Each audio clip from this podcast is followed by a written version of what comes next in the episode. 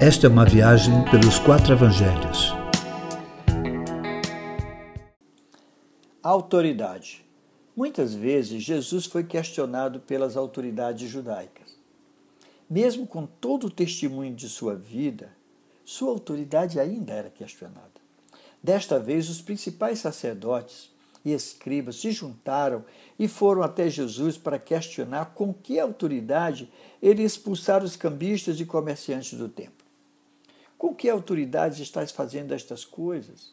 Quem te deu autoridade para fazê-las? perguntaram a Jesus.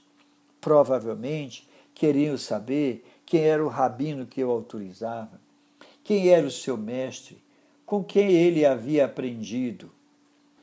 Jesus sabiamente os encurrala em uma pergunta como condição para respondê-los. O batismo de João era do céu ou dos homens? De fato ficaram em uma encruzilhada. Se dissessem que era do céu, seriam questionados por que não creram nele. Mas se dissesse que era dos homens, seriam apedrejados, pois o povo acreditava em João como um profeta. Então responderam que não sabiam, o que fez com que Jesus também não respondesse a eles. Quando Jesus respondeu perguntando de onde viera a autoridade de João Batista, lhes mostrava que, da mesma forma que João tinha uma autoridade proveniente de Deus, ele também o tinha. E João, como autoridade, reconhecera a Jesus como autoridade maior ainda que a dele, pois afirmou: Não sou digno de desamarrar as correias de suas sandálias. A autoridade de Jesus, meu irmão, não veio de homens, e sim de Deus. Ele não veio fundar uma religião.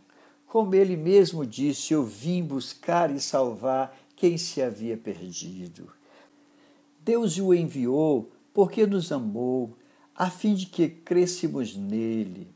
Portanto, crer em Jesus é muito mais do que se filiar a uma religião onde o seu nome é falado ou mesmo ensinado. Crer é submeter a ele e à sua autoridade, a autoridade da sua vida, a autoridade da sua palavra, pois Deus o Pai o fez a maior de todas as autoridades, o fez o Senhor e Cristo. É desse jeito.